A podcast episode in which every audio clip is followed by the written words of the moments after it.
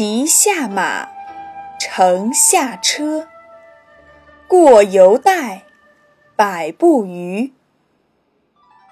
他的意思是说，遇到长辈时，骑马的要下马，乘车的要下车。长辈走过时，要在原地待一会儿，等长辈走过百余步后，才能离开。汉惠帝刘盈是汉高祖刘邦的儿子，被立为太子。刘邦不喜欢刘盈，所以总想废掉他的太子之位。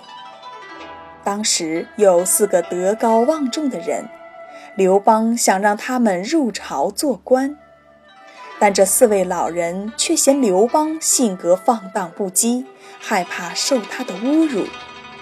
刘邦多次相邀，都被拒绝了。刘盈前去拜访他们，尊他们为长辈。这四位老人见刘盈的行为很感动，就答应跟随在他的身边。有一次，刘盈上朝，这四位老人在后面陪着他。